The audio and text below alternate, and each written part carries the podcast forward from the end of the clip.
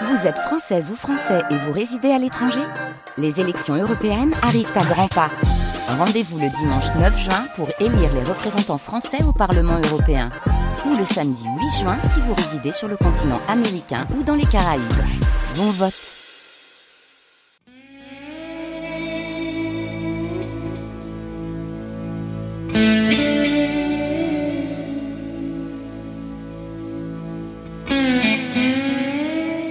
Les nuits de France Culture, 1h, 6h du matin.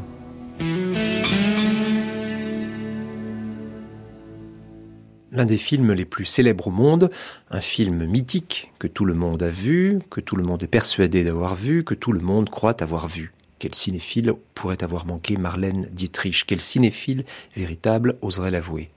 Mais il n'est pas interdit, au contraire, il est conseillé de réviser ces classiques. Après tout, tout ne se passe pas dans un cabaret rediffusion d'un mardi du cinéma, proposé pour la première fois sur France Culture le 25 janvier 1986. Les mardis du cinéma présentent une émission de Noël Simsolo réalisée par Marie Vouillou, L'Ange Bleu, avec les voix de Marlène Dietrich et de Jean Cocteau, des extraits de la bande sonore du film et la participation de Madame Hélène Surgère, de messieurs Jean Narboni et Lionel Richard.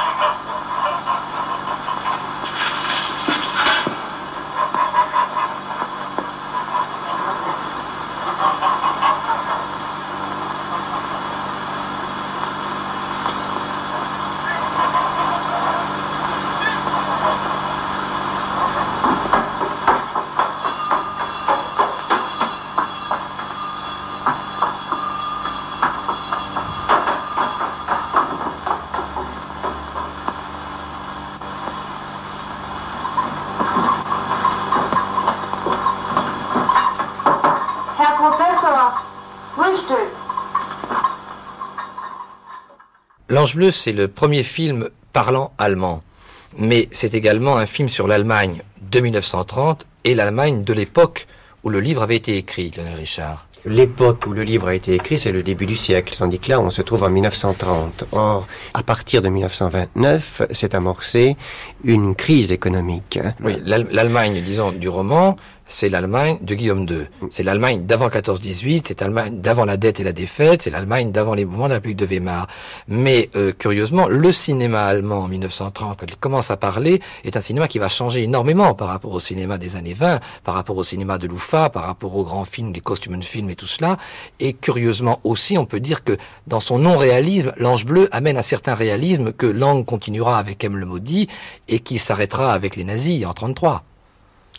Oui, c'est très compliqué. Parce que Sternberg a été passionné par le roman de Heinrich Mann. Et à partir de là, Loufa a une nouvelle stratégie aussi. Il faut déterminer. Le film a été produit par Loufa. Or, il y a eu des difficultés économiques à l'intérieur de l'UFA, et depuis deux ans à peu près, l'UFA cherche quoi? Cherche à faire des films qui marchent. C'est l'irruption du parlant, mais c'est aussi la possibilité de choisir les meilleurs décorateurs, les meilleurs metteurs en scène, euh, les meilleurs acteurs, et qu'est-ce qui marche aussi? C'est la montée de l'industrie des distractions. C'est-à-dire qu'il y a les cabarets, les revues, et il faut attirer le public par l'intermédiaire de tout cela. Et la stratégie de l'UFA à l'époque, bien que ce soit une, euh, un nationaliste ou Hugenberg qui soit toujours à la tête du conseil d'administration, il y a Ludwig Klich qui lui a compris qu'il fallait développer l'UFA dans le sens de la meilleure qualité artistique pour aller vers le public le plus important. Alors le problème est aussi qu'à cette époque, beaucoup de grands cinéastes allemands ont été pris par Hollywood. Dès 23-24 Lubitsch, en 28 c'est euh, Murnau, et il se passe qu'il y a un peu moins de valeurs de talent, de metteurs en scène de talent qui sont sur place. Dupont aussi va partir, Lenny est parti, et curieusement... En raison justement de la crise dont j'ai parlé tout à l'heure. Absolument. Et, ce qui se passe de curieux également, c'est que beaucoup d'acteurs sont partis également. Et là, peut-être pour expliquer comment l'Ange Bleu a existé avec Sternberg, il est bon de donner quelques précisions. Emily Hannings était parti faire carrière à Hollywood, comme acteur du muet. Il avait fait un Siva toute chair, et après il tourne un film avec von Sternberg, lui-même, qui est The Last Command, Crépuscule sans gloire, et les deux hommes ne s'entendent pas très bien pendant le tournage.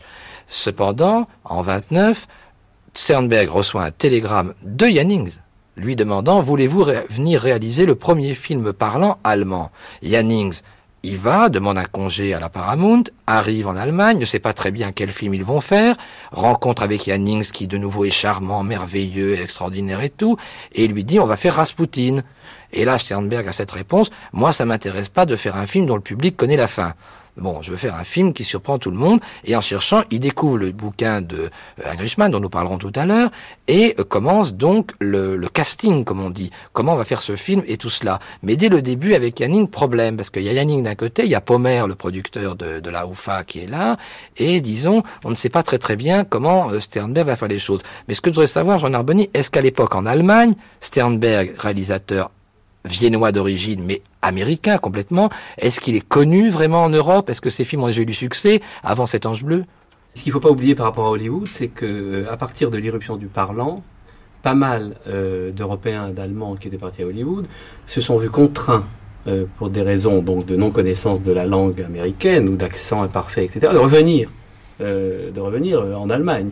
Et en particulier donc même de Jannings qui avait qui s'était mal entendu avec avec Sternberg sur. Et aussi avec les autres réalisateurs d'ailleurs. réalisateurs.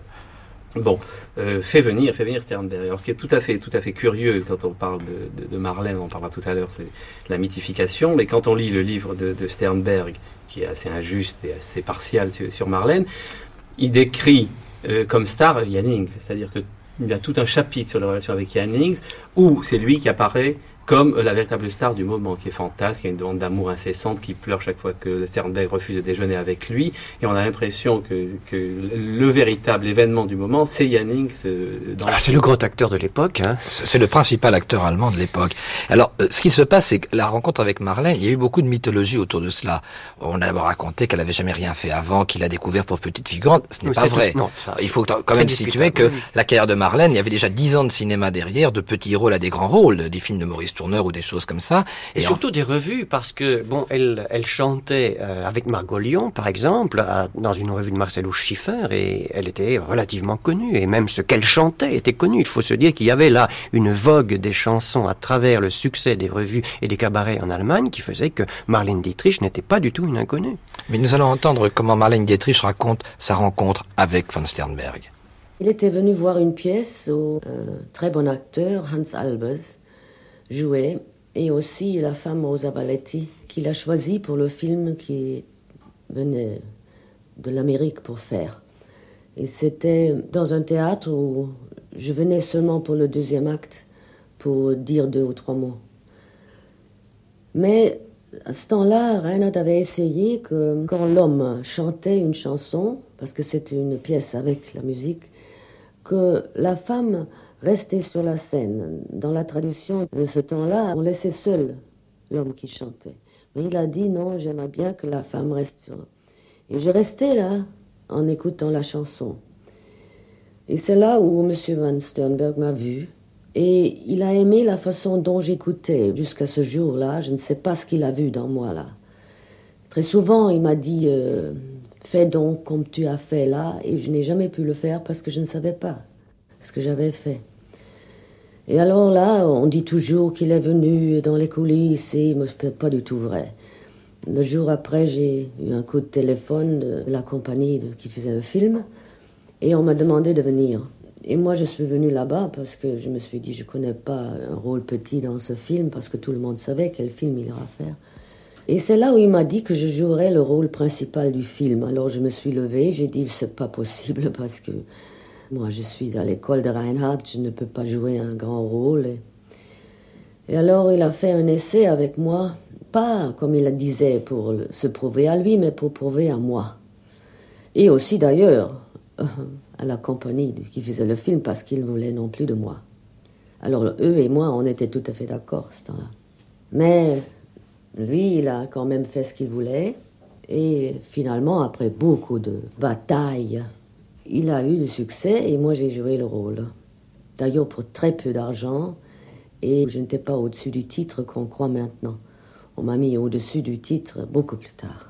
Au départ de l'Ange Bleu, il y a quand même le roman d'Heinrich Mann, professeur Unrat. Mhm. Il y a des grandes différences entre le livre et le film, et le livre avait d'ailleurs comme second titre La fin d'un tyran. Unrat, il faut le préciser, signifie en allemand ordure, fumier, immondice, chose nauséabonde. Et je crois qu'il est intéressant de se rappeler les premiers mots du livre qui sont, comme son nom était Rat, toute l'école l'appelait Unrat. Bon. Et le livre est extrêmement différent, euh, Yann Richard. Oui, le livre est différent, c'est-à-dire que Sternberg, en fait, il n'a pris que la première moitié du livre. Euh, ce qui se passe, c'est qu'on a effectivement un professeur qui connaît donc une actrice, mais qui se marie avec elle dans le roman de Heinrich Mann et, qui est amené à monter une espèce de tripot. Et euh, toute la deuxième partie du livre est très différente, d'abord parce que cette actrice a euh, un enfant, et d'autre part euh, parce que euh, le professeur Unrat est arrêté par la police. En fait, c'est la fin d'un tyran, et ce que veut montrer Heinrich Mann, c'est l'opposition entre la tyrannie représentée par le professeur Unrat, on trouve là, à travers le nom ordure, le rapport qu'il a mis en scène aussi dans le sujet, c'est-à-dire le lien avec le pouvoir, au fond, c'est un sujet, le professeur Unrat. Et de l'autre côté, l'art. Et d'ailleurs, ce qu'il y a de très intéressant, c'est que le personnage ne s'appelle pas Lola Lola, et elle est toujours désignée comme l'artiste Fröhlich. L'artiste Fröhlich. Au fond, l'opposition qui apparaît à travers le livre de Heinrich Mann. Fröhlich euh, a un sens bien précis. Oui, bien sûr. Ça vient de Fro, Fro, la joie. La joie. Bon.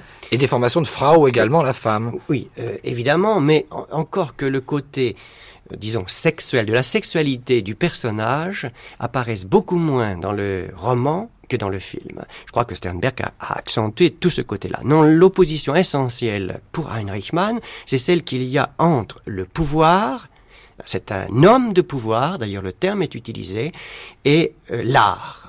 Et au fond, c'est le revers de la médaille.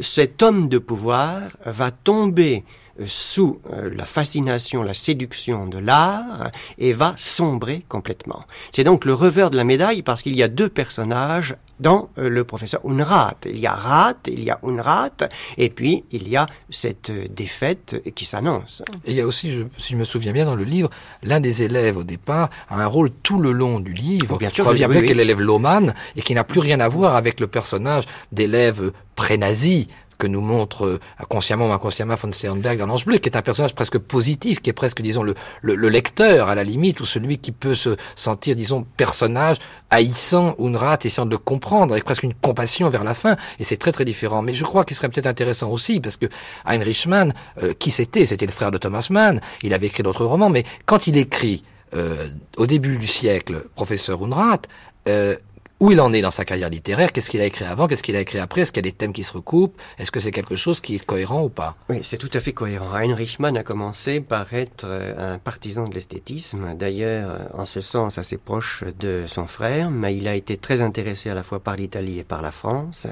et petit à petit il va évoluer dans le sens d'une démocratie à la française, et il va remettre donc en cause les structures impériales.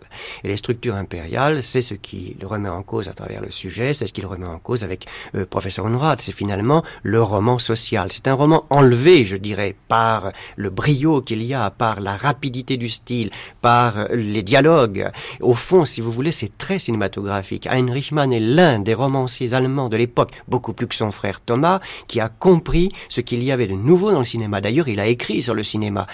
C'est d'ailleurs pourquoi il a accepté aussi facilement, on verra tout à l'heure pourquoi peut-être, euh, plus précisément, de euh, travailler avec Sternberg, parce qu'il a travaillé au scénario. Euh, avec Sternberg. assez peu. mais en fait, il s'est entendu avec Sternberg sur ce que Sternberg va faire de son Ce qui s'est surtout passé, Lionel, c'est que quand euh, Sternberg a rencontré Heinrich Mann et lui a dit, écoutez, moi, voilà, c'est très bien, euh, votre livre est merveilleux, je voudrais changer des choses, je voudrais ajouter un personnage de clown, je voudrais insister là-dessus et tout, et Heinrich Mann a écouté Sternberg, et je crois qu'il a senti que de toute façon Sternberg n'en ferait qu'à sa tête, et deuxièmement, il a senti... Non, non, non, il y avait, un, je vais préciser, bah, il, lui a donné, il lui a donné le, voilà, il a donné carte blanche. Hein, Pourquoi? Parce que l'idée de Heinrich Mann, c'est déjà une idée tout à fait nouvelle. Il a euh, pressenti que faire un film, ce n'était pas du tout la même chose qu'un roman, qu'un film nécessitait un travail particulier. C'est pourquoi il a donné carte blanche à Steinberg. Il y a des réflexions là de Heinrich Mann qui sont très modernes. Et il considère qu'on ne peut pas adapter un roman exactement comme le roman est fait. Il faut refaire une œuvre.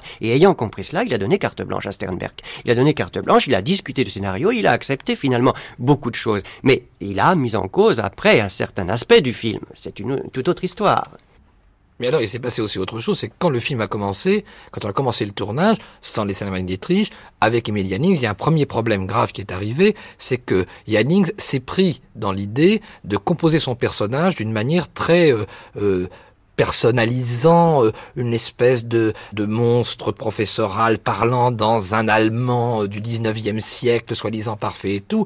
Et euh, ça a énervé beaucoup von Sternberg. Et Yannick lui répondit, mais de toute façon, vous ne parlez pas allemand, vous ne savez pas si c'est bien ou non, et vous obligez les autres à parler comme lui, Jean Arboni. Bon, Sternberg raconte dans, dans ses souvenirs, euh, évidemment apprendre à laisser, mais le fond doit être vrai, bon, les énormes difficultés qu'il avait à propos précisément de, de, de la langue, entre autres, avec Yannings et y compris avec toute l'équipe et les autres acteurs, à savoir, monsieur, vous n'êtes pas allemand, vous ne savez absolument pas comment on parle allemand, vous venez des États-Unis et vous, n'avez pas nous apprendre, euh, nous, à euh, parler notre propre langue. Ça c'est important du point de vue du nationalisme aussi régnant. Et Jannings était là le porte-drapeau de cette histoire, euh, allant dans le dos de, Dixit Sternberg dans, son propre dos et expliquant aux autres acteurs qu'il fallait pas suivre ses conseils, qu'ils ne comprenaient rien, et donc a élaboré un personnage qui scandait avec des grandes euh, envolées oratoires, enfin ce qu'il croyait être le rôle d'un Dans son livre, avec beaucoup d'humour, Sternberg raconte que la première scène tournée s'était très bien passée, car la, ce qu'avait à faire euh, Yannings dedans était simplement de siffler vers un oiseau mort, et que ce sifflement ne posait pas, ne montrait pas les problèmes qu'il allait avoir par la suite avec la façon dont Yannings parlait allemand. Un sifflement peut être difficilement facile. Ce qui est l'humour de de, Sternberg qu'on connaît très méchant dire, comme humour. Alors il y a une question que je voudrais poser à, parce que j'en ai pas souvenir à, Lionel Richard à propos d'un point là qui me qui, qui paraît intéressant, c'est savoir si une des scènes qui se trouve au début de l'Ange bleu et qui porte précisément sur cette question de la langue est également dans le roman. Il y a une, euh, une leçon d'anglais, je crois qu'il est question d'Hamlet. Ensuite il est question du monologue d'une interrogation écrite sur le monologue de Marc Antoine. Que se serait-il passé dans la fin de Jules César si Marc Antoine n'avait pas eu son monologue? Et il y a un des élèves du professeur euh, qui est pris à partie par lui pour son impossibilité à pouvoir euh, prononcer la langue euh, anglaise et le, comme si d'une certaine façon Sternberg se venger en retournant la situation sur ce point. Est-ce que cette scène se trouve dans le roman Non, non, ou je est-ce crois que était- c'est une scène euh, créée par Absolument, Sternberg, parce oui. que le problème qui était important, c'était uniquement les rapports de. Unrat avec ses élèves. Oui, parce Donc que dans ça, le, dans le roman, euh, je crois qu'il y a en effet une scène d'une explication de texte avec des problèmes, et c'est la pucelle d'Orléans de Schiller. Oui, c'est Ah ça. oui. Oui, oui. Donc- donc, et c'est euh, d'ailleurs beaucoup Sternberg plus... a réintroduit Absolument, la question de l'opposition langue allemande et Voilà. vous ne savez pas C'est beaucoup plus compréhensible d'ailleurs dans la perspective de Heinrich Mann. Unrat, au fond, il est le support de cet état euh, wilhelminien, toute cette emphase qu'il y a. Bon, euh, tout ça, c'est effectivement dans, C'est-à-dire que ce qu'il faut bien comprendre, c'est que le personnage de Unrad dans le film de devient un homme faible et non pas ce tyran qu'il y avait dans le livre d'Heinrich Mann.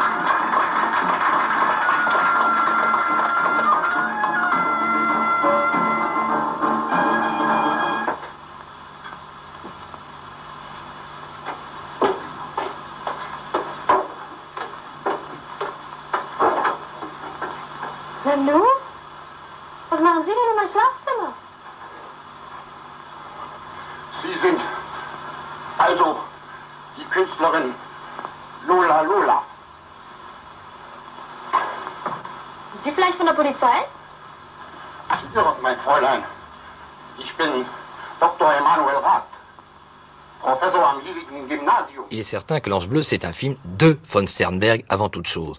On y trouve les thèmes, les thèmes de la femme fatale, de la femme perdue. Euh, je sais que dans le livre, il y a une- un moment, il raconte sa jeunesse, Sternberg, à Vienne, et comment elle était fascinée par le spectacle des femmes, soit discutant entre elles, soit les prostituées, soit les femmes de théâtre. Il y avait vraiment déjà un fétiche de l'image de la femme, et je pense qu'il en a mis pour beaucoup dans le personnage de Lola Lola, de tous ces souvenirs qu'il avait, lui, non pas des souvenirs d'Hollywood, des souvenirs disons, de cette Vienne ancienne.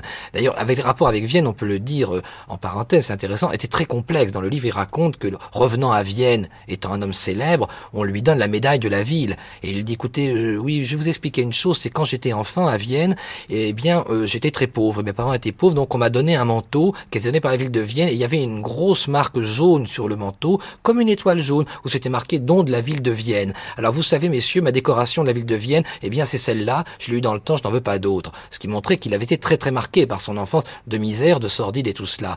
Et je pense que quand il fait euh, l'Ange Bleu, il y a aussi que lui n'a pas été un de ses élèves euh, qui a eu la chance d'avoir cette éducation, chance avec un, tyran peut-être. Il y a tout cela qui joue, et le personnage de Marley est un personnage euh, terrible, mais en même temps qui le fascine totalement. Alors je crois, Jean Arboni, les femmes fatales, les femmes perdues, les femmes qui détruisent les hommes, c'est un élément qui est très fréquent dans l'œuvre de Sternberg.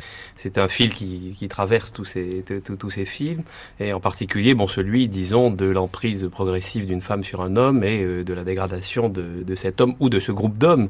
Je fais allusion donc au dernier film de Sternberg où Marlène n'apparaît pas, sinon peut-être en creux, qui est fief sur Natahan, et où on a donc ces soldats japonais qui sont euh, sur une île et qui croient que la guerre continue alors qu'elle est arrêtée depuis longtemps, et qui gravitent comme des papillons qui viennent se brûler autour de la figure de cette habitante de l'île qui finit par les faire s'entretuer, et qui est d'ailleurs, qui n'est d'ailleurs pas du tout, je- euh, ce qui est très important, c'est que ça n'est jamais une femme qui est volontairement destructrice et, et diabolique chez Sternberg. C'est quelqu'un Euh, qui si, si, si, peut-être dans, dans Shanghai Gesture, dans Shanghai Gesture, où le elle a un personnage projet de vengeance. se venge. Parce qu'elle a un projet de vengeance.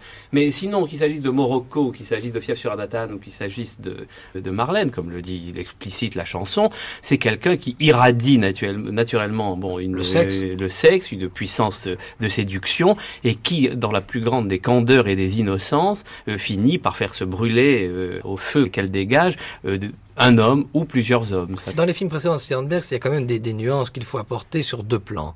Je crois que d'abord, euh, il y a des personnages de proches de Chaplin, enfin des, pauvres héroïnes à qui il arrive des choses tragiques. Je pense au, premier film, au deuxième film, au troisième film, et arrive aussi parallèlement à ces personnages un, autre personnage qui est Fever, qui est un personnage inventé, paraît-il, par Hawks, d'ailleurs, pour le scénario d'Underworld, Les Nuits de Chicago, où Hawks avait travaillé sur le scénario, et qui est déjà habillé avec toutes ces plumes, tous ces éléments qu'on retrouvera dans tous les films Sternberg-Marlène par la suite, comme une espèce d'uniforme, de fétiche, euh, qui est nécessaire à la création de Sternberg, à sa fascination d'un modèle. Mais d'un autre film qui s'appelle Les damnés de l'océan, où il y a un personnage entre les deux, d'une prostituée qui peu à peu devient une femme formidable et change complètement comme il y a une rédemption possible. C'est-à-dire que quand il arrive aux États, euh, quand il arrive en Allemagne, pour des langes bleues, Sternberg n'est pas encore, n'a pas encore vraiment choisi quel type de femme il voulait montrer comme une espèce d'image du cinéma même et de son danger. Et je trouve que la cristallisation va se faire avec Marlène Dietrich. Mais là, je me tourne vers Hélène Surger, comédienne et, et surtout admiratrice de Sternberg et de Marlène Dietrich. Il est vrai qu'avant de faire l'ange bleu, le peu de choses que l'on connaît de la carrière précédente de Marlène Dietrich n'avait rien d'une femme fatale dans les films où elle jouait. Jamais. Son tempérament n'est pas celui, euh, le tempérament de la comédienne n'est pas fatal. Il y a des comédiennes qui transportent fatal, ça veut dire euh, morbide hein, quelque part. Il y a des comédiennes qui qui apportent par leur présence une une image de la mort euh, et qui est vraiment fatale. hein. Il y a des êtres comme Maria ça. Cazares, par exemple. Euh, oui, je trouve même, euh, par exemple, puisque c'est le, le, le mythe qui est euh, contemporain de celui de Marlène, Garbeau est, est beaucoup plus fatal que, que Marlène comme tempérament d'actrice. Et plus froide aussi. Euh, oui, un peu comme la mort. Elle n'est pas tellement froide, Garbeau. Elle a quelque chose d'extrêmement cérébralisé. Et, et je crois que justement, quand Stenberg dit que Marlène c'est lui, enfin, je veux dire le mythe Marlène c'est lui, c'est parce que c'est un c'est un metteur en scène, un réalisateur euh, de cinéma où la cérébralité est en dualité constante avec la sensualité.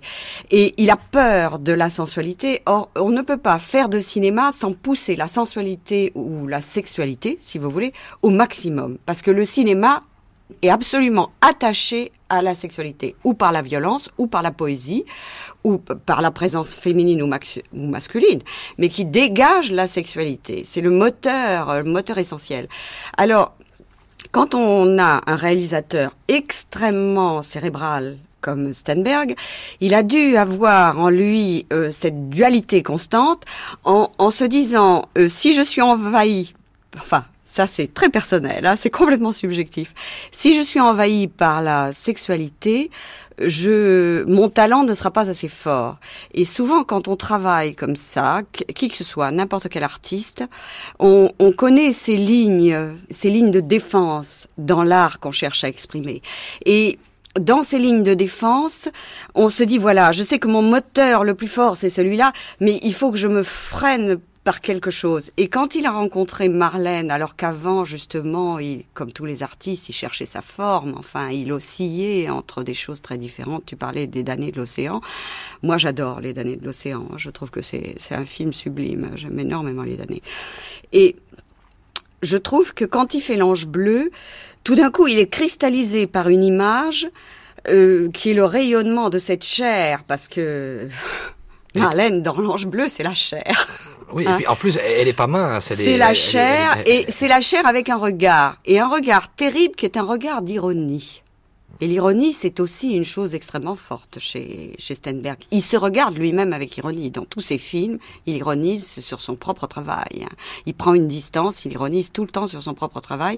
C'est un peu le propre des Autrichiens. Les Autrichiens sont, sont un peu comme ça. C'est un tempérament. un On peu sait comment, comment il a dirigé Marlène par la suite, comme s'il avait peur d'elle. C'est-à-dire qu'au lieu de la diriger en lui expliquant ce qu'elle avait à faire et pourquoi et tout, on sait que comment la dirigeait-il? Il disait, bon, bah là, tu marches vers la porte, tu comptes trois, tu regardes à gauche, tu comptes deux, tu baisses les yeux, tu dis deux, deux, les deux premières phrases du, du- de ce que tu as à dire, et puis tu as une troisième phrase à dire, mais là tu attends, et tu laisses un, deux, tu tournes la tête de l'autre côté, et tu dis ta phrase à ce moment-là. Et elle se laissait diriger complètement comme ça, d'où les Ah, problèmes énormes qu'elle a eu à Hollywood, Elle avec d'autres metteurs en scène. elle était à sa dévotion, ça. C'est, Et je crois que elle l'a aimé énormément. euh, Elle a aimé son réalisateur comme euh, comme euh, quand on fait un, un tandem avec euh, quelqu'un avec qui on travaille et que tout d'un coup on devient un, un duo. Quoi. Pygmalion aussi. hein. Et il y, a le- il y a un côté Pygmalion, mais cette femme, comme euh, vous disiez tout à l'heure, euh, ça n'était pas une débutante. Et quand elle commence à travailler avec Stenberg, euh, si lui, il trouve cette image euh, fascinante de cette chair qui est en lui, Parce que les films de Steinberg sont vraiment des films de Steinberg. C'est hein. un auteur Euh, total. hein. C'est un auteur total. Et cette chair qu'il envahit et qu'il réfrène sans arrêt et qui pour lui est, la, euh, est le monstre dévoreur qui est la caméra. Quoi. La caméra bouffe le réalisateur, il n'y a pas de doute. Avec- en plus une chose qu'on peut remarquer dans les films de Sternberg, je sais pas si vous serez d'accord avec moi, c'est qu'il féminise toujours les, les, les jeunes premiers.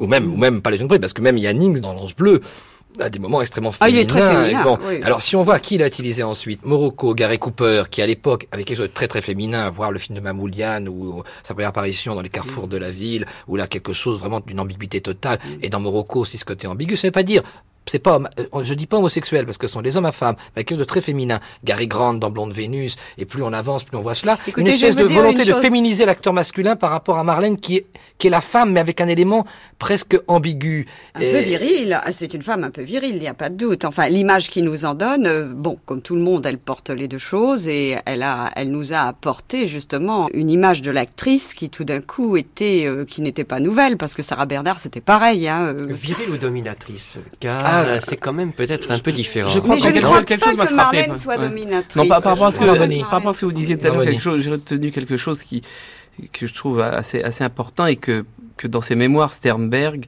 euh, relève quand il était en train de recruter donc ces, ces actrices et il dit, même si c'est faux, euh, à la limite, ça n'a pas d'importance parce que c'est le fantasme qu'il avait à ce moment-là de ce qu'il cherchait qui est important. Dans ses mémoires, il raconte qu'un soir, alors qu'on lui avait absolument déconseillé d'aller s'occuper de, cette personne pour la recruter, qui était médiocre, nulle, etc., qui était bien de dos, et c'est un euphémisme encore par rapport à ce qui lui avait été dit euh, quand il avait regardé les photos, il va au cabaret et ce qui le frappe immédiatement, c'est un, bon, euh, la puissance euh, de séduction, le charme sexuel qui en, qui en émane, qu'on appelle la dit-il- présence. la présence. Et dit-il, le froid dédain, j'ai retenu Mhm. ça, avec lequel elle regardait s'agiter euh, autour d'elle la, la troupe, mais le spectacle du monde. Et je crois que dans les films de, de Marlène Dietrich, qu'elle soit même extrêmement éprise, comme dans Morocco, au point d'aller dans le désert, ou qu'elle contrôle la situation comme on va être exécuté euh, dans, dans X-27, où elle fait craquer euh, donc les soldats qui, qui l'entourent, euh, elle est à la fois partie prenante par la chair de la situation complètement, et elle a une sorte de froid dédain et finalement de souveraine indifférence à ce qui se passe. Et je crois que c'est là ce- que ça ce qui est très curieux, c'est que d'une part, on remarquera que dans les spectacles de travestis, dès, dès, cette époque-là, Marlène est le personnage le plus utilisé, celui de l'ange bleu, le plus utilisé par les travestis euh, pour faire, disons, des, pas vraiment des parodies, des hommages. Deuxièmement, euh, Marlène dans la vie, c'est pas ça du tout, et je crois que là, nous allons écouter un témoignage de Jean Cocteau avec une définition admirable de ce qu'est Marlène Dietrich. Ceux qui, comme moi, ont eu la chance de vivre la grande époque des films et de voir à califourchon sur une chaise et coiffé d'un chapeau haute forme Marlène chantant Ich bin von Kopf bis Fuß bei Liebe eingestellt und das ist meine Welt conserveront toujours une image parfaite de l'élégance et de la beauté. Comme le vieux professeur qu'elle ensorcelle à l'ange bleu, ils resteront sous le charme de cet oiseau et de cette fleur, oiseau assassin et fleur carnivore, tuant tout autour d'eux, comme il arrivait parfois à Mistinguette, lorsque déjà moins jeune, elle éteignait la troupe étincelante des girls. Mais savez-vous que cette vampe, cet oiseau, cette fleur farouche, cachent une femme qui ne ressemble en rien à sa légende, dépouillée de plumes qui semblent appartenir à son corps et de la palissade obscure de ses cils, Marlène est une épouse humble et douce, une mère amoureuse de sa fille, une amie comme il n'en existe que très peu en ce monde. Courage et cœur, voilà celle dont le nom commence par une caresse et s'achève par un coup de cravache. Marlène Dietrich, une étoile, mais une étoile qui ne brille que pour nous montrer la route vers la bonne auberge dont la porte ne se ferme devant personne. Il y a aussi un, autre problème qui est venu, c'est que L'Ange Bleu, c'est devenu un film de Marlène Dietrich, et Lola est devenue Marlène est devenue Lola, Lola est devenue Marlène Dietrich. C'est-à-dire que qu'il a rien à faire, elle ne pourra pas s'en débarrasser de toute sa vie, on le voudra, on ne le voudra pas. Marlène Dietrich, c'est Lola. Je me souviens à son dernier récital à Paris, où à un moment elle arrive sur scène, elle dit, et maintenant, la chanson de l'Ange Bleu. Tout le monde applaudit à rompre, et elle fait, non, non, pas celle-là, l'autre. Bon, ce qui montre l'humour qu'elle avait par rapport à ça. Et je crois que là, qu'est-ce qu'on peut dire? L'Ange Bleu, c'est un film, on a dit un film de Sternberg juste avant, mais pour les gens, si on dit l'ange bleu, ils disent Marlène Dietrich. Si on dit Marlène Dietrich, ils disent ah l'ange bleu. Il n'y a, a, pas possibilité de s'en tirer. Euh, oui, mais là, c'est quand on crée un mythe, euh, on n'est pas maître du mythe, hein, personne. Ni celui qui le porte sur ses épaules, ni celui qui le crée. Une fois que le mythe est créé et que la foule s'en est emparée, et la postérité, c'est fini, c'est indélébile. Et c'est une chose assez lourde l'individu reste derrière. Dans le, livre euh, écrit par Marlène, on, découvre cette personne qui est qui est une une femme multiple très fraîche, qui a beaucoup de fraîcheur euh, dans sa tête, dans sa pensée, qui est une femme comme ça assez directe, qui n'est pas quelqu'un de, de, de sournois. Euh, et, et cette distance qu'elle exprime quand, quand elle joue, c'est une chose assez mystérieuse en, en elle. Quand on joue, quand on est comédien, euh, il y a tout ce que l'on veut et tout ce que l'on ne veut pas qui sort de vous. Euh, moi, j'ai découvert ça avec le cinéma, évidemment. La est pleine, oui. Puisqu'avant, je ne m'étais jamais vu jouer. Quand je me suis vue, euh, j'étais absolument euh, surprise parce que il y a des choses qui, qui sont cachées, certainement. bon, on pourrait rentrer, psychanalyse était tout, tout ça et tout ça, quoi. Il y a des grands mystères entre, dans chaque personnalité. Et curieusement, Marlène porte un peu, je vais dire une chose énorme, elle porte un peu l'œil de Dieu. Et pourtant, quand elle s'exprime dans son expression, elle, dans la vie, je suis sûre qu'elle ne porte pas ça. c'est une chose qui, tout d'un coup, au moment où elle joue, dans, dans une espèce de sublimation, comme ça, elle prend une distance terrible qui est cette espèce de regard, et c'est là qu'elle devient fatale, c'est là qu'elle devient fatale. Parce que comment peut-on supporter d'être regardé comme ça, n'est-ce pas? Quand on est fou d'enthousiasme et qu'on regarde quelqu'un et que quelqu'un vous regarde comme si vous étiez l'eau qui passe, c'est insupportable. et Stenberg a fait surgir une source dont après il ne peut plus sortir. Je crois qu'il l'avait très bien compris. Je me rappelle la fin de X27, un des très beaux films de Sternberg Marlène, où elle se regarde dans le dans le sabre euh, pour mettre sa voilette, le sabre même qui va déclencher, disons, les, les, les, les coups de fusil qui vont la tuer, la fusiller comme espionne.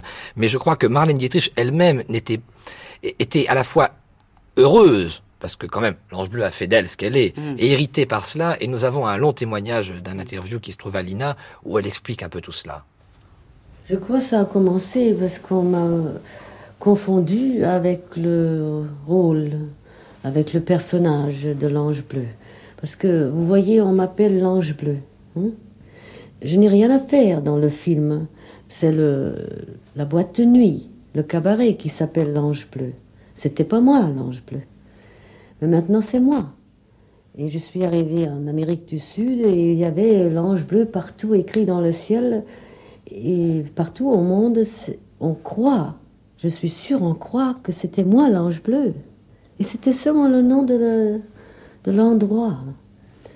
et ça a commencé, on a, et comme euh, à ce temps-là, vous savez, les héroïnes des films, c'était des filles bien ça n'existait pas quand on faisait un film tout autour d'une fille euh, de pas très bon. Euh, euh, comment dirais-je Pas une dame, non? Une lady. Parce qu'à ce temps-là, ce n'était pas la coutume. Alors c'était le premier film où quand même ça tournait autour d'une femme de mauvaise habitude, de mauvaise morale c'est ça? Et ça a impressionné beaucoup les gens. Et rien n'était fait à la fin du film de montrer qu'elle avait quand même bon cœur. Elle est restée comme ça tout à fait intacte. Une fille qui quand même a fait beaucoup de mal à cet homme et quand même elle était si euh, vitale et tout à fait naturelle en ce qu'elle faisait qu'on ne lui en voulait pas. Et ça, c'était le, grand art du metteur en scène de faire ça, parce qu'on aurait pu aussi montrer une fille terrible qu'on détestait à la fin. Qu'on ne l'a pas détestée, c'était parce qu'on montrait qu'elle ne faisait pas ça de volonté et que c'était quand même une chose très, très naturelle pour elle. Et alors, comme ça, c'était la première fois qu'un caractère comme ça était sur l'écran, dans un rôle si important, ça a fait beaucoup d'impression. Et comme moi, j'étais inconnue, si j'avais déjà été connue avant le film, euh, la légende ne serait pas faite. Mais on m'a confondu alors avec ce personnage. Et on a toujours cru que j'étais comme ce personnage. Euh, même des gens très intelligents, même de la profession Lubitsch. Quand je suis arrivée en Amérique, il me parlait de Berlin et il m'a demandé où j'étais née. Et je lui ai dit que j'étais née à l'ouest, ce qui est la bonne partie de Berlin, était. Alors il m'a dit, me racontez pas des histoires, vous n'êtes pas né à l'ouest. Comme vous parlez dans le film, vous venez du nord. C'était la, la direction de la région de Berlin où il y avait les pauvres gens qui ne parlent pas un, allemand si pur. Alors, je lui ai dit, mais non, ce n'est pas vrai. C'est lui qui ne voulait pas même croire que je n'étais pas la fille du film. Alors, si ça peut arriver à un metteur en scène de cinéma si grand que vous pouvez bien croire que les gens ont cru que c'était moi. Alors on s'est fait cette idée que c'était moi. Et puis après, j'ai joué des rôles tout à fait différents en Amérique. J'ai joué une femme très distinguée en comparaison de cette fille dans l'Ange Bleu, euh, qui avait aussi un tout petit peu euh, euh, la vie un peu teintée de des choses pas tout à fait bien, mais quand même pas du tout vulgaire, pas du tout der Liebling der Saison. Ich habe ein Pianola zu Hause in mein Salon. Ich bin die fesche Lola, mich liebt ein jedermann. Doch an mein Pianola, da lass ich keinen ran. Ich bin die fesche Lola, der Liebling der Saison. Ich habe ein Pianola zu Hause in mein Salon. Will mich wer begleiten, da unten aus dem Tal. Dem hau ich in die Seiten und freu dem aufs Pedal. Lola, Lola, jeder weiß, wer ich bin. Sieht man nur nach mir hin, schon verwirrt sich der Sinn. Männer, Männer, keinen küsse ich hier. Und allein am Klavier singen die Zeilen nicht mehr. Ich bin die fesche Lola, der Liebling der Saison. Ich habe ein Pianola zu Hause in meinem Salon. Ich bin die fesche Lola, mich liebt ein jedermann. Doch an mein Pianola, da lass ich keinen ran. Ich bin die fesche Lola, der Liebling der Saison. Ich habe ein Pianola zu Hause in meinem Salon. Doch will mich wer begleiten, da unten aus dem Saal. Dem hau ich in die Seiten und treu dem aufs Pedal.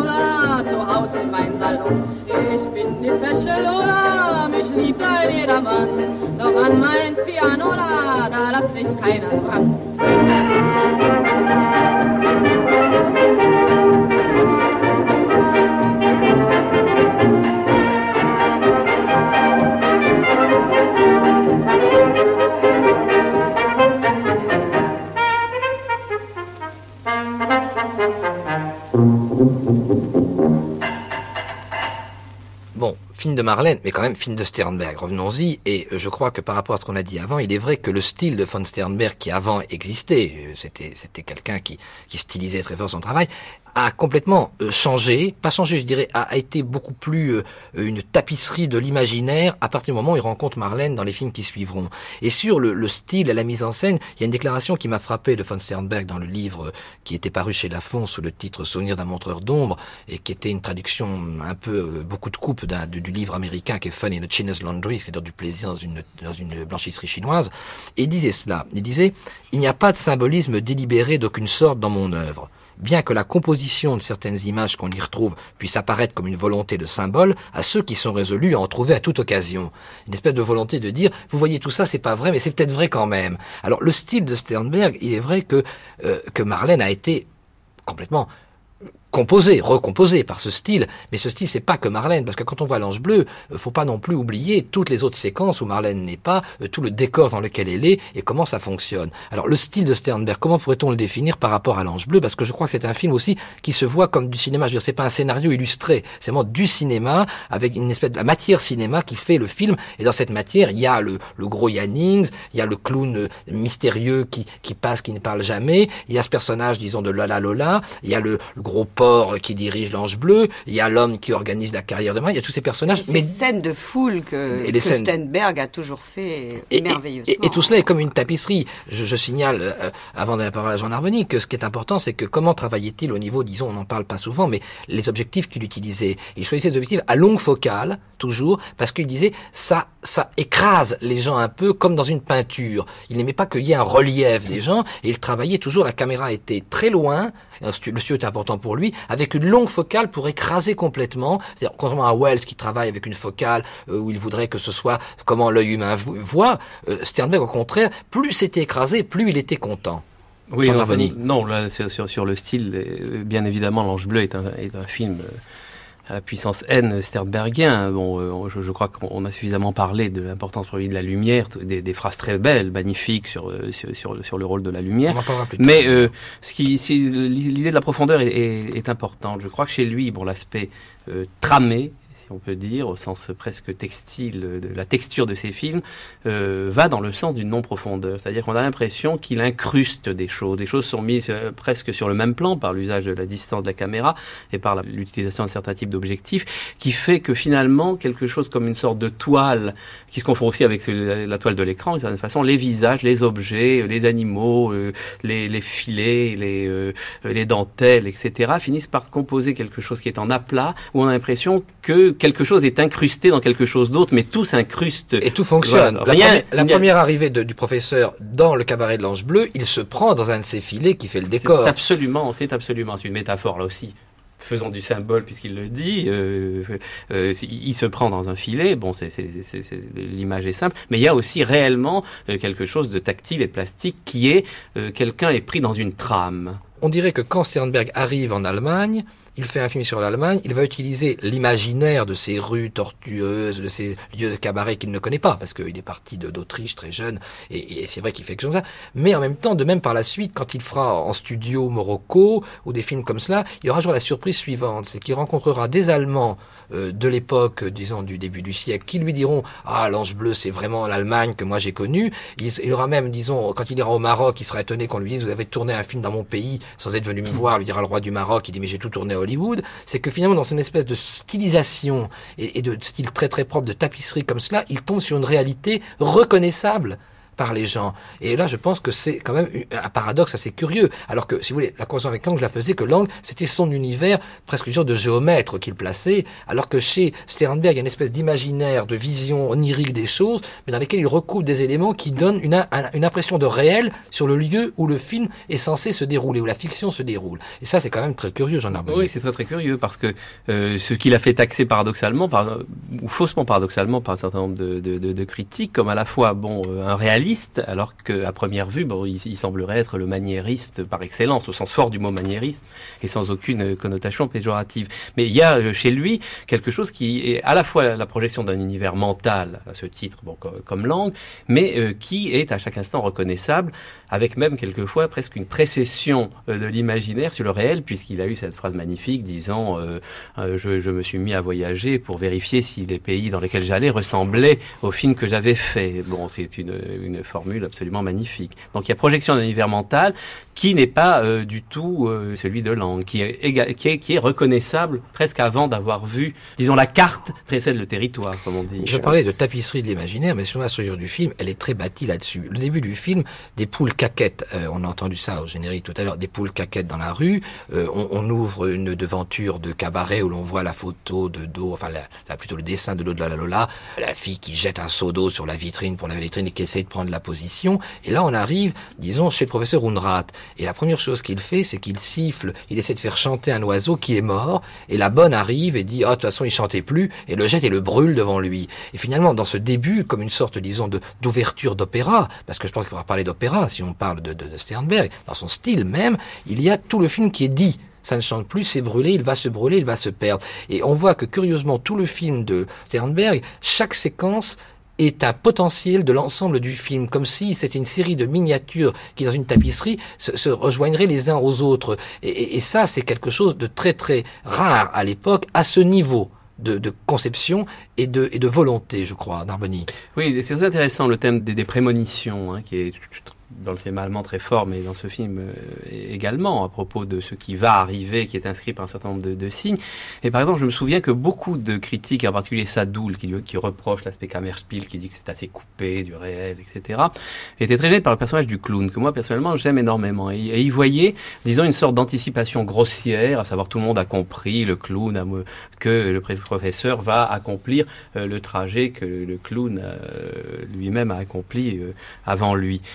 Ce qui, est, ce relève pas Sadoul et ce qui est, ce qui est très fin dans, dans, dans le film, c'est que euh, toute la première partie du film est scandée de façon presque obsédante par les allées-venues de ce clown, etc. Et à partir du moment où le processus de dégradation du professeur euh, commence, le clown disparaît de la oui. fiction et on ne le revoit plus jamais il est absenté. Et le son, bon, et, ça, le, et le, son en est corollaire, car finalement, le clown, sa fonction est de fermer, d'ouvrir les portes pendant toute la première partie du film, et d'arrêter les sons, oui. ou de les faire pénétrer dans le lieu où Lola se maquille, se prépare, se déguise en un autre personnage qu'elle est. La différence du personnage de Marlène Dietrich dedans, quand elle est sur la scène, en train de chanter et de poser, ou quand elle s'arrête de chanter, qu'elle va boire une bière avec une autre, ou le personnage que l'on voit hors de la scène, est très très différent. Il y a vraiment une dichotomie totale. Vous ne trouvez pas, Hélène? Oui, oui. Oui, c'est-à-dire que euh, je pense qu'il a, il s'est servi du personnage de Marlène pour parler de l'artiste. Et avec le clown, le clown est le est l'artiste euh, accompli. Enfin, disons l'idée de l'artiste, c'est-à-dire c'est celui qui a accepté toute la mutation et qui est passé de l'autre côté du miroir. Alors c'est le magicien du film. Il, il ouvre, il ferme, il ouvre, il ferme. Il n'est que l'image, c'est-à-dire il est le film terminé, un petit peu quoi, le film que nous regardons aujourd'hui. Et la difficulté, c'est d'arriver à ce que le film prenne vie, c'est-à-dire à ce que l'art se mette à vivre. Alors euh, le clown ouvre la porte, Marlène devient une artiste, elle revient, elle n'est plus une artiste, et ce pauvre une rate qui est incapable de lui de passer cette porte va, va s'y enfourner avec euh, avec des maladresses énormes. Pourquoi? Parce que c'est un c'est un homme qui vient d'un autre univers cérébral et, surtout, et qui est incapable incapable de rentrer dans cette fantaisie et quand il est clown, qu'est-ce qui se passe? Il n'y a pas de porte. Quand bah il, oui, il est lui, sur, sur, la scène et lui, il voit en coulisses Lui, il n'a pas de porte parce que parce que il n'a pas la clé de cette porte. Il ne il ne l'aura jamais. Il n'est pas doué pour ça. Ian Hicks est un artiste euh, comme on en rencontre quelquefois, c'est-à-dire euh, que c'est un homme d'une vieille tradition qui croyait que tout tout tout se composait. C'est-à-dire qu'on pouvait jouer en mettant en avant quelque chose sans être investi totalement.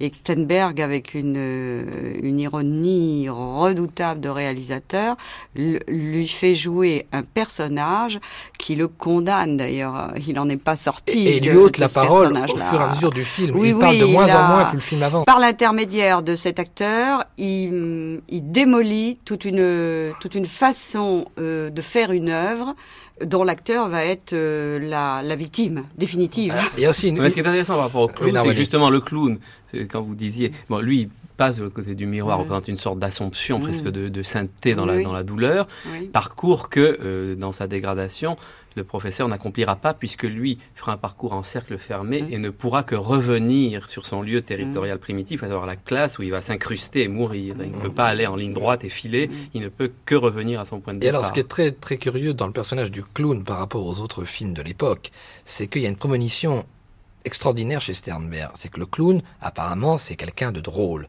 quelqu'un qui doit faire rire. Et personne n'a envie de rire quand on voit le premier clown. Je ne parle pas celui que va faire euh, Yannings quand il va faire Kirikiki sur scène, scène qu'on écoutera tout à l'heure. Non. Et alors, moi, j'ai toujours pensé, c'est aussi celui qui ne pas, à une phrase de Lon Chaney, qui était un des on acteurs euh, du muet. Il a dit une phrase qui m'a toujours étonné, bouleversé. Il dit, qu'est-ce qu'il y a de plus effrayant au monde?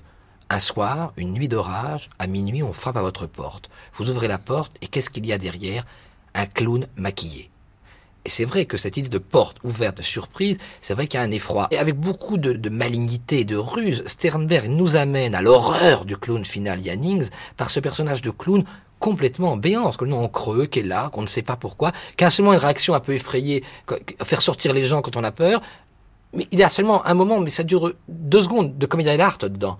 Autrement, il est complètement une espèce de, miroir déjà là, du devenir, disons, de tout personnage masculin face aux femmes.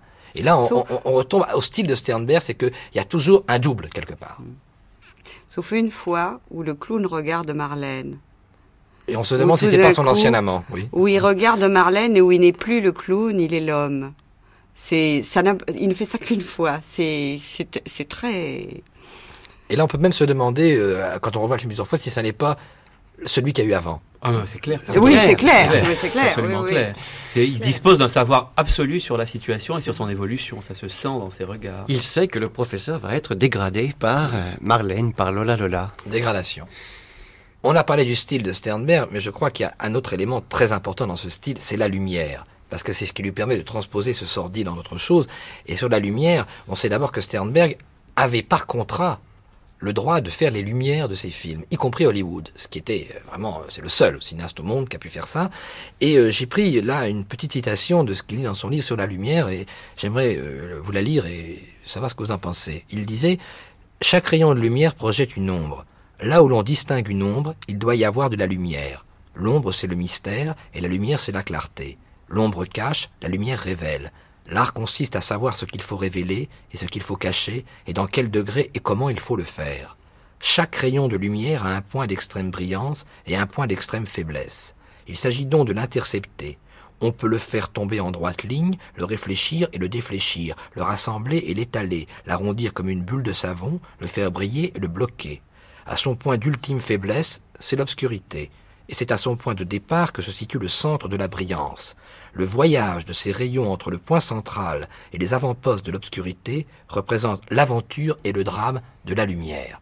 Alors, la lumière dans le film, je pense qu'elle est capitale, vu que dès que Yannings arrive dans le cabaret, Marlène prend un projecteur et l'éclaire dans la foule, et à la fin du film, quand il meurt, sur euh, son bureau d'ancien professeur, il y a la lumière du veilleur de nuit qui l'éclaire pendant que le veilleur de nuit va chercher un médecin. Et la, fin de ce film, c'est ce travelling arrière dans la classe où il est éclairé par cette lumière de nouveau.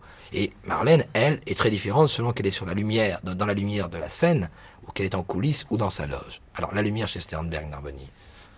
La citation est très belle euh, et il explique ce qu'on peut voir dans les films, à savoir que la lumière pour lui n'est pas un élément simple, mais quelque chose qui va qui va absolument modeler comme une pâte. C'est un sculpteur. le livre s'appelle en français un, sculpteur, oui. Euh, un montreur d'ombre, mais c'est un sculpteur de lumière. C'est-à-dire que pour lui, il, n'y a euh, pas simplement des rayons qui vont d'un point A à un point B, mais ils ont des parcours, ils ont des aventures, ils leur arrivent, ils ont des, des voies de traverse, des bifurcations, des épaisseurs, etc. Et je, je me souviens quand j'avais lu le premier tome là, du livre de Deleuze sur euh, sur le cinéma, l'image mouvement, quelque chose m'avait frappé. Il parlait de l'expressionnisme et à propos de l'expressionnisme, il parlait de cette dualité, de cette lutte, disons, entre le blanc et le noir, euh, il y a toujours quelque chose de conflictuel entre le noir, le blanc, euh, souvent le bien et le mal, avec quelquefois des permutations, le mal pouvant être incarné par le blanc, quelquefois comme deuil suprême, etc. Et il parlait de, pour Sternberg, il disait c'est pas exactement un expressionniste pour moi, même s'il a l'air d'en être un. C'est ce que j'appellerais l'abstraction lyrique, c'est-à-dire que chez l'expressionniste, le blanc et le noir sont en conflit. Euh, dans l'abstraction lyrique, c'est le jeu du blanc et de la lumière, et simplement euh, le noir n'est pas euh, ce qui lutte contre le blanc, mais c'est tout simplement le moment où la lumière cesse. Ça n'est pas le principe qui va lutter contre, contre la lumière, c'est le moment où la lumière va cesser. Bon, il me semble que dans la phrase, je, je crois que c'est presque littéral dans la phrase de Sternberg, à un moment pour lui, le noir est vécu comme le moment tout simplement où la lumière s'arrête, ce qui donne chez lui souvent une prédominance du blanc comme élément moteur. Je ne veux pas dire qu'il n'y a pas d'ombre puisqu'il en parle, mais c'est le blanc qui agit. On projette des projecteurs, on a des torches, on a des lampes, on a des zones qui irradient, et le blanc et la lumière est pensé pas comme secondaire, mais comme l'absence de lumière, et, pas comme le principe qui lutte contre, la lumière. Et ce n'est jamais un filtre non plus. La vulgarité de Marlène Dietrich enfin, la vulgarité que montre Dietrich, le personnage de Lola dans le film, n'est pas filtrée par la lumière. La lumière rend belle cette vulgarité. Et là, il y a tout quelque chose. Bon, Sternberg, il y a quand même le fétiche, tout ça. Bon, ça, ça joue beaucoup. Mais à aucun moment, ça ne l'accuse ni ça ne la sauve, ni ça ne la filtre. La lumière est là comme une espèce de nécessité absolue de faire le chef d'orchestre. Moi, je pense toujours, quand je vois les films de Sternberg, que la lumière, euh, c'est le style du chef d'orchestre par rapport à une symphonie. C'est par la lumière qu'il fait les ralentis, les mouvements. Et c'est vrai que Sternberg est un cinéaste qui sait merveilleusement jouer de la caméra quand il en joue, les cadres et tout, mais que la lumière est vraiment l'élément où son style propre, original, est, imposé. Et, là, je crois que le, coup de génie qu'il a eu, c'est de dire moi je veux être mon propre opérateur à Hollywood. Et c'est bien, c'est peut-être celui qui est peut-être le plus véritable auteur à Hollywood parce que il, était certain de quelles que soient les impositions de scénario, de producteurs, d'acteurs qu'on lui donnait, et même dans les films assez médiocres comme Sergent Madden ou bien euh, le film The King Steps Out, ça reste des films très passionnants par cette espèce de jeu comme un chef d'orchestre de la lumière. Et surtout, je crois qu'il euh, utilise la lumière en fonction de l'évolution psychologique euh, du personnage central, qui est le professeur Peut-être surtout des, des, sentiments et des sensations. oui, bien Sexuelles sûr, ou, disons, Ah, mais c'est ça, c'est le sens qu'il veut donner au film, quand même. Hein. D'où la, la, chanson sur scène, qui est très importante. Ah oui, on a parlé... Écouter, il will ein Mann, ein richtiger Mann. Et dans richtig, c'est pas seulement l'homme juste, c'est l'homme raide. Et je crois que ça, nous allons écouter Marlène le chanter.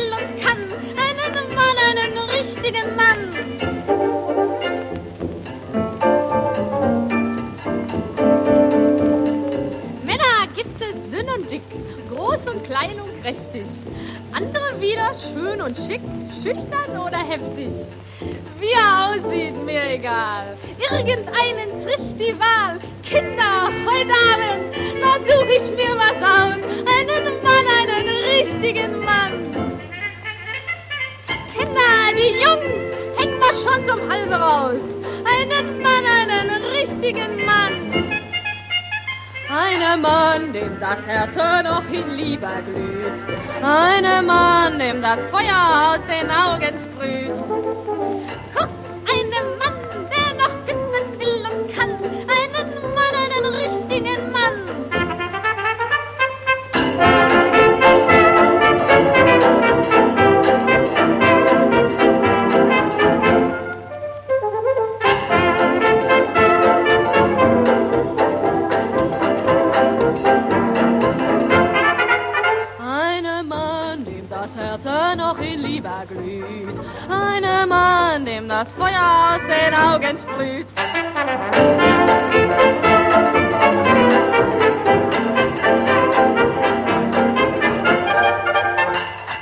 Pour Sternberg, la lumière, c'est aussi ce qui permet de rendre le sordide sublime. Je crois que c'est peut-être l'idée de sublimation, je pense que c'est vraiment le thème. Bon, il a sublimé Marlène, c'est vrai, mais il a toujours tout sublimé, et la lumière est, son, est son fer de lance, en fait, non? Absolument. Enchanter la matière vulgaire, comme disait, je crois, Apollinaire, euh, c'est pour lui bon, la plus grande fonction de l'art. À ce titre, je pense que tous les textes ont pu être écrits par euh, Labarthe, etc., sur le caractère euh, baudelairien de, Sternberg, est absolument pas tant. C'est dans le roman, mais enfin bon, le fait qu'il y ait Unrat, enfin que, que bon l'excrément soit un- immédiatement euh, présent et que euh, ensuite euh, ce soit le trajet euh, en- entre bon la, la sublimation euh, telle euh, celle de Marlène à la fin de X27 et puis aussi bon l'élément presque naturaliste, enfin une violence excrémentielle, ordurière, etc. Très présente dans l'ange bleu. Très présente dans l'ange bleu, euh, c'est quelque chose qui euh, qui je crois est constant chez lui et qui, enfin je crois que c'est peut-être le cinéaste qui a poussé le plus loin cet aller-retour. hein. Avec une chose qui est quand même assez On étonnante. lui a reproché d'ailleurs en disant vous transformez la boue en or, ça n'est pas bien. Oui, mais si l'on reste sur, euh, sur l'ange bleu, ce qui est étonnant, c'est ce personnage qui regarde, euh, d'abord éclaté de lumière par euh, Marlène, qui sur scène lui envoie le projecteur dans le visage. Et on sait très très bien qu'au théâtre, c'est très important quand on change un décor en éblouissant le public avec les, les éclairages. On sait très très bien qu'il se passe quelque chose où, où, où il y a une, une espèce de, de perte de conscience du spectateur pendant ce moment d'éblouissement. Bon, et forcément admiration sur qui l'a ébloui. Et l'éblouissement après, quand il la voit, est corollaire aussi de cela. Pas tellement dans la loge où il est troublé plus par la sexualité, mais qui se met à la sublimer quand il va la revoir chanter. Et c'est comme ça que cette lumière double fera qu'elle couche avec lui. D'ailleurs, qu'elle couche avec lui et elle n'a pas l'air d'avoir été contre. Ça n'a pas l'air d'être une histoire d'argent ni rien. Euh, on sent très très bien le lendemain matin au réveil que c'est une aventure et elle n'en a aucun regret. Bon, c'est pas du tout quelque chose où elle s'est forcée. Comme si ces deux lumières s'étaient mises d'accord. Et plus le film avance, plus lui est dans l'ombre d'elle, mais aussi est éclairé avec de l'ombre, avec côté terne, et que peu à peu, son œil ne voit plus dans la lumière vraiment euh, ce personnage. Il vend même les photos, il est vraiment à côté, et c'est seulement quand il va être sur scène qu'il va regarder la lumière de coulisses et la voir être séduite par Mazeppa, l'homme muscle français, euh, dragueur et tout, que brusquement, la lumière va de nouveau l'éblouir, mais comme si toute la lumière interne qu'il avait attrapée, que, que Sternberg avait donnée à l'intérieur et qui est en train de s'éteindre, mais qui restait subsister comme une espèce de balle dans le cerveau qui grossirait jusque la mort, va ressortir pour tuer. C'est-à-dire que brusquement, lui qui n'a jamais agi, à part les quelques claques qu'il donne à ses élèves, va agir et agir pour détruire la source de la lumière. Oui, oui, euh, euh, j'ai toujours été terrifié par le fait que la lumière se fiche dans cet immense col qui met, qui met dans les toutes dernières blanc, séquences. ouais. Enfin, on a l'impression à la fois qu'il a un visage, l'éclairage change assez sur lui, là il devient complètement minéral. Enfin, il y a des moins dans le film peut-être que dans certaines photos du film où on a l'impression qu'il est tout à coup sculpté, qu'il est raide là, pas comme un professeur, mais absolument comme déjà mort, et que quelque chose comme toute la lumière dont il est capable serait passé dans ce col Oui, mais euh, on, ahurissant. Jean, on- euh, on peut le dire. La scène des œufs qu'on lui donne au mariage, et kirikiki, kirikiki, elle qui fait la poule, et les œufs qu'on lui, qu'on lui tape sur la tête, cette espèce d'érection immense qu'il est de clown, du savoir euh, qui est déchu, de tout cela, cette déchéance qu'il y a, et, et cette espèce d'érection qui ne peut pas fonctionner, et qui crie kikiriki, kikiriki avec, avec une sorte de tragédie totale dans la voix, et les œufs qu'on lui casse sur la tête et qu'il n'a plus, comme c'était ses petits œufs à lui vers elle, c'est important. Et il veut l'étrangler, justement. oui, le oui. col vient qu'il veut l'étrangler Oui, elle, et il sera étranglé d'une autre manière par la camisole de force après, et réduit encore une fois à une espèce, disons, de vermisseau déchu et, et perdu. Et, et je crois que, que Ça ressemble, moi je trouve que ça ressemble à Fricks d'une certaine façon. Son- Fricks, le fils de Todd Browning sur les monstres. Oui, oui. oui. Oui, parce que ce qui est, ce qui est frappant, bon, on a, on a beaucoup parlé de la lumière, euh, et c'est évident, bon, l'aspect plastique chez Sternberg qui est très important, mais comme beaucoup de films parlant du début, ceux de Renoir ou de Lang, bon, le, le film est un film aussi sonore, extraordinaire. On a parlé de tout le jeu des portes ouvertes, fermées, avec quelquefois, on, on sait qu'une porte est ouverte sans la voir, simplement parce que le son change, et bon, c'est, la porte est vue, pas vue, etc. Et puis tout à coup, en fin de compte, ça se passe dans un cri, quoi. Et même pas dans un cri humain, mais dans un cri, dans un cri d'animal. Donc il y a à la fois aussi euh, une, une élaboration de bruit et de son, même pas humain à la limite, qui est extraordinaire dans l'ange bleu. Mais, par, et par cette lumière, cette situation, il y a quand même... Bon, la déchéance est le sujet de tous les films de, de, de Sternberg, on le sait. Mais là, il y a le fétiche et le totem en permanence. Je crois que là, on ne peut pas le nier. C'est-à-dire que, que la sexualité ne peut passer par que fétiche et totem. Je prends comme exemple la première fois que nous voyons Marlène chanter sur la scène. Elle chante, elle va s'asseoir à côté d'une autre, qui lui, elle boit dans, dans son verre de bière, et il n'y a pas le mystère, il n'y a pas la fascination. Et peu à peu, au fur et à mesure que nous sommes dans le même état que Yanning, à sentir une espèce de, de fétichisation qui vient, qui essaie de nous casser la façon dont elle, rajuste ses bas ou sa culotte dans la loge, d'un côté plus du tout fascinant, et que peu à peu on est refasciné, nous quand même, par elle en train de chanter Ich bin von Kopf bis Fuß für der Liebsgebart und so gar nicht. Bon, et, et là il y a une espèce de fétichisation à la fois pour l'histoire racontée, pour lui-même réalisateur et pour nous spectateurs. Il me semble que l'Ange Bleu est vraiment typiquement le film phare, j'allais dire, sans mauvais jeu de mots, de psychanalyse élémentaire, du fétiche au cinéma et du totem, non? Heinrich Mann a dit que bon, euh, on avait plus ou moins détourné son roman dans la mesure où euh, ce film, c'est essentiellement les jambes et la voix de Marlène Dietrich. Et quelle est la première fois où l'on voit Marlène Dietrich dans le film? Vous vous souvenez, c'est une photo d'elle où elle a une fausse jupe et on doit souffler sous la jupe pour voir que c'est des jambes avec des bas. Je crois qu'on a été rarement aussi loin dans l'apparition d'un fétiche en tant qu'élément cinématographique, en tant que personnage, que dans ce film-là. Et justement, parler de la scène du clown et du coq, et je crois que nous allons écouter là une très longue scène euh, dans la version originale, qui est la scène où on l'habille en clown, on le met sur scène, et euh, on fait un numéro dans la ville natale où il était là, où il y a ses anciens collègues qui le voient, qui sont désespérés de le voir comme ça en clown, et l'autre joue avec lui, dit euh, tout est vide, le chapeau est vide, la tête est vide, euh, et il y a le jeu des œufs. Et dans la scène du mariage, euh, le présentateur avait sorti les œufs et Yannick les avait pris, avait fait euh, le fier avec et Marlène s'était mis sur son épaule en faisant euh, la poule et lui faisait le coq, le coq brillant pour la nuit de mariage et tout. Et là les œufs reviennent et on voudrait qu'il refasse le kikiriki. Kikiriki est en cocorico en allemand et ce kikiriki qui va sortir sera, nous allons l'entendre, dramatiquement insupportable même pour nous, plus que les cris qu'aura Marlène en ayant peur, enfin Lola Lola, en ayant peur dans le film. Je crois qu'on sentira également ce qu'on a dit sur le son et tout cela dans, dans cette bande son que nous allons entendre maintenant, un peu longue, je le sais, mais nécessaire à écouter pour bien sentir que même dans le son, on retrouve cette tapisserie et cette lumière chez Sternberg. Perücke aufsetzen. Was nicht? Sie wollen nicht auftreten? natürlich wird auftreten. Sind Sie wahnsinnig geworden? Ja, sofort. Ich bin selbst noch. Hier gibt's sowas nicht. Los, raus mit Schluss. Raus!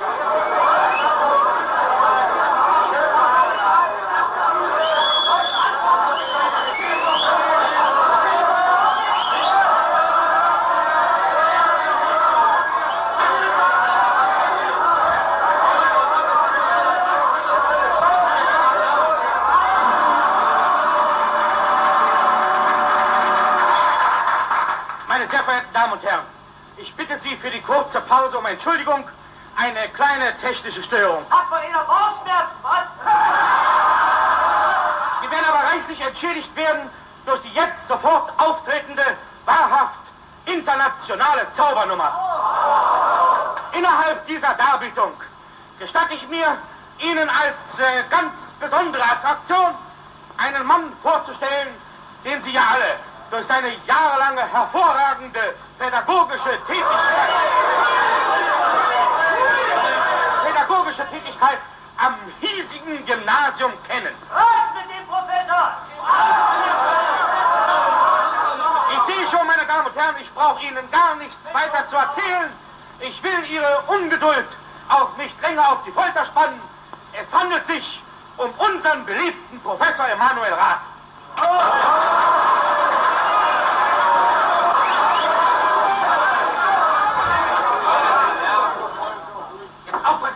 お前こと自活するもの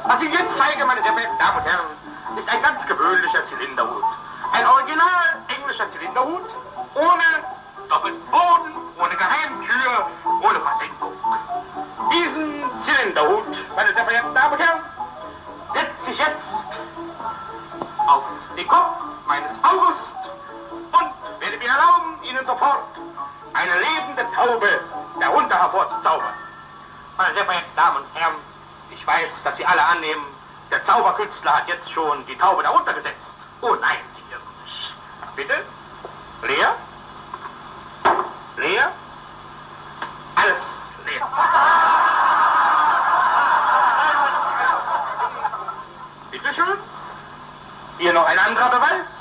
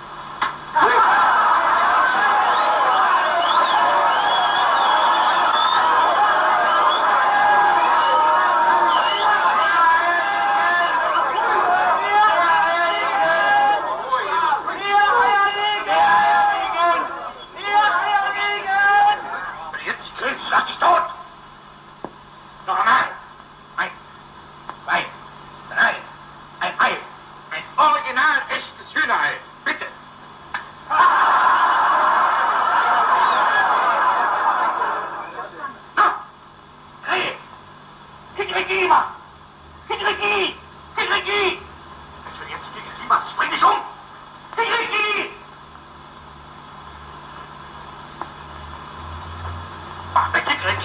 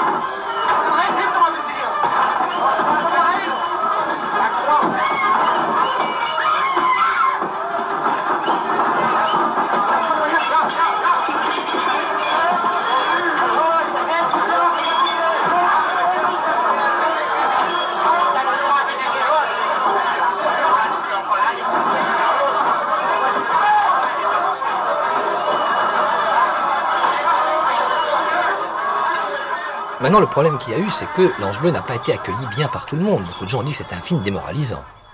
Lola, c'est le cinéma. hein. Lola, c'est la caméra. Et euh, si la caméra vous mange, elle vous permet aussi de vivre. Pour un artiste, si on veut vivre, il faut accepter d'être dévoré. Si on n'accepte pas ça, c'est-à-dire si on n'accepte pas de se laisser détruire par l'instrument ou le regard qui vous regarde, l'instrument, la caméra ou le regard euh, d'un metteur en scène au théâtre, par exemple, ou d'un auteur, on ne peut pas donner naissance au mythe qui est derrière. Il n'y a rien à faire. Non, mais ce qui est démoralisant, c'est tout de même le personnage euh, de Unrat Oui. dans le film. Eh Bon, aucun spectateur euh, masculin ne peut accepter euh, D'être ce clown. d'être dégradé et de déchoir de cette manière-là. Au fond, c'est quoi qui tombe? C'est la virilité, le sens de la chanson.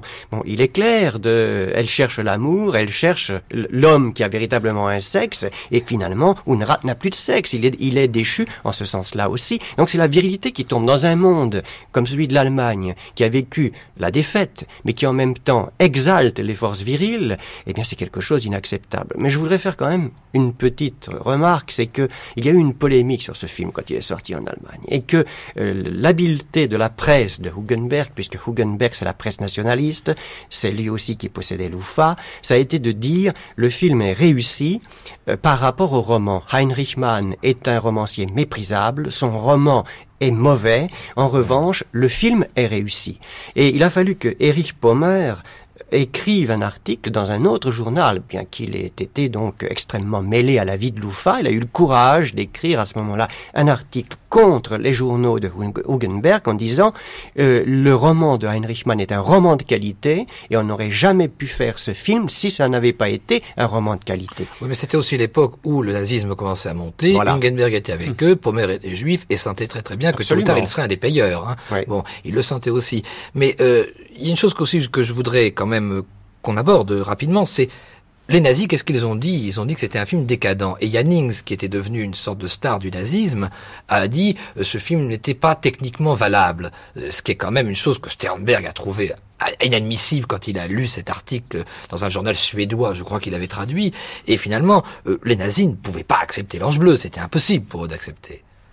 On retrouve précisément l'image de la décadence et l'image d'un personnage qui est le contraire de ce qui pouvait être exalté par les nazis. Comment est-ce que l'on pouvait avoir euh, quelques sentiments que ce soit à l'égard de ce personnage de Unrad qui s'est fait rouler par le personnage de Lola Lola et qui est devenu quelqu'un d'inexistant. Moi, je crois que Et qui est l'Allemagne d'hier. et qui est l'Allemagne d'hier. Et, et- et je crois qu'il y a autre chose à l'intérieur de ce film. Au fond, il y a une ambiguïté. L'art de Stern- Sternberg, c'est d'avoir installé une ambiguïté à propos même du personnage de Unrat. C'est vrai qu'il se dégrade, mais au fond, euh, toute la fin nous montre un homme pitoyable. On éprouve une certaine pitié pour ce personnage. Ce que je voulais simplement ajouter sur la question de la décadence, c'est que, bon, bien entendu, il y a la, la parade virile est mise à bas, et que, bon, il y a- même si l'aspect institutionnel du professeur est amoindri par rapport au roman, d'après ce que, ce que vous disiez, il y a aussi euh, le fait que dans le, le film apparaît que c'est un notable, et que toutes les valeurs liées bon, à l'éducation s'effondrent. tout On a quand même des étudiants qui vont au Mhm. bordel, des étudiants qui mettent en, qui chahuttent leur professeur,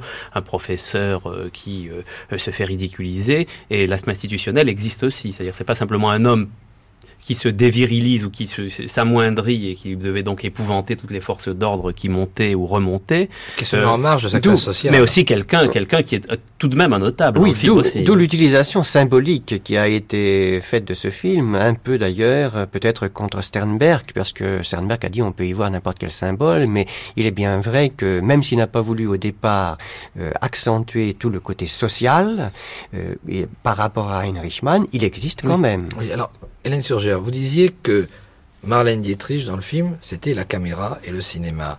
Donc, séduction, vulgarité, sordide, sublime mêlée.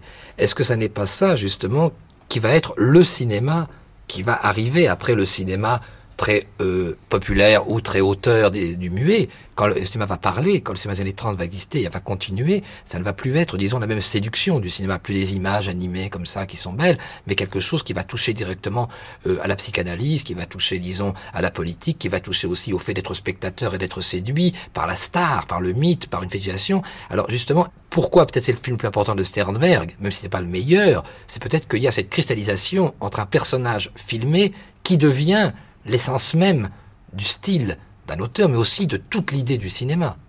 Oui, je crois. Et puis, le cinéma prend la parole. euh, dès que le verbe, le cinéma avant, ça n'était que de l'image. Tout d'un coup, voilà que le cinéma, c'est du son. Justement, Narboni parlait de, de la bande-son du film, qui est une pure merveille. Jusque-là, le cinéma n'avait pas le son. Voilà que le son va intervenir. Et il va, comment dirais-je, il va perfectionner le cinéma. Parce que la, la bande-son, un, ça donne la parole. Ensuite, tout l'élément nature va rentrer dans le cinéma. Tous les sons de la nature vont rentrer dans le cinéma. Et on va aboutir à un cinéma euh, beaucoup plus élaboré et en même temps, curieusement, beaucoup plus populaire. Parce que la vie, c'est le son. hein. Il n'y a rien Et, à et- et également, et je, je crois que c'est peut-être là l'ange bleu, c'est que euh, Marlène chante Ich bin von Kopf bis Fuß für der gemacht, je suis des pieds à la tête faite pour l'amour et rien de plus, et que finalement le cinéma va devenir cette espèce de séduction permanente. Et je crois que Marlène, curieusement, est devenue dans la conscience des gens, plus que l'ange bleu, elle est devenue le symbole même du cinéma séduisant et du totem. Mardi du cinéma, l'ange bleu. Une émission de Noël Simsolo réalisée par Marie Vouillou, équipe technique Simone Ronger et Noélie Louis-Marie.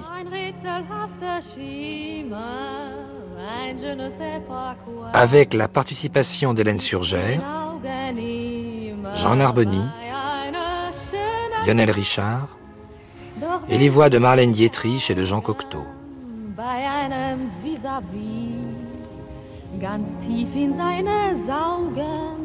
Was sprechen dann sie? Ich bin von Kopf bis Fuß auf Liebe eingestellt, denn das ist meine Welt und sonst gar nicht. Das ist, was soll ich machen, meine Natur. Ich kann halt lieben nur und sonst gar nicht. Männer umschwirren mich wie Motten um das Licht. Und wenn sie verbrennen, ja dafür kann ich nicht. Ich bin von Kopf bis Fuß auf Liebe eingestellt. Ich kann halt lieben nur und sonst gar nicht. Was bebt in meinen Händen in ihrem heißen Druck? Sie möchten sich verschwenden, sie haben nie genug. Ihr werdet mir verzeihen, ihr müsst es halb verstehen. Es lockt mich stets von neuem, ich finde es so schön. Ich bin von Kopf bis Fuß auf Liebe eingestellt, denn das ist meine Welt und sonst gar nicht. Das ist, was soll ich machen? Meine Natur. Ich kann halt lieben nur und sonst gar nicht. Männer umschwirren mich wie Motten um das Licht. Und wenn sie verbrennen, ja dafür kann ich nicht. Ich bin von Kopf bis Fuß auf Liebe eingestellt. Ich kann halt lieben nur und sonst gar nicht.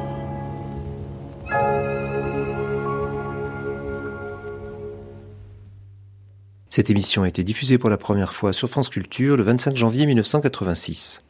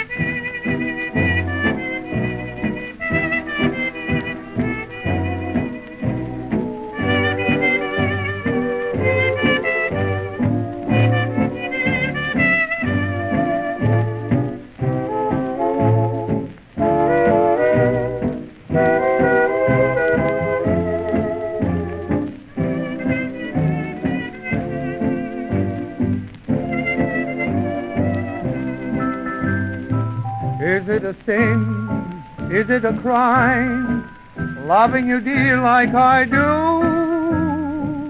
If it's a crime, then I'm guilty, guilty of loving you. Maybe I'm wrong, dreaming of you, dreaming the lonely night through. If it's a crime, then I'm guilty, guilty of dreaming of you. What can I do? What can I say after I've taken the blame? You say you're through, you'll go your way, but I'll always feel just the same. Maybe I'm right, maybe I'm wrong, loving you, dear, like I do. If it's a crime, then I'm guilty, guilty of loving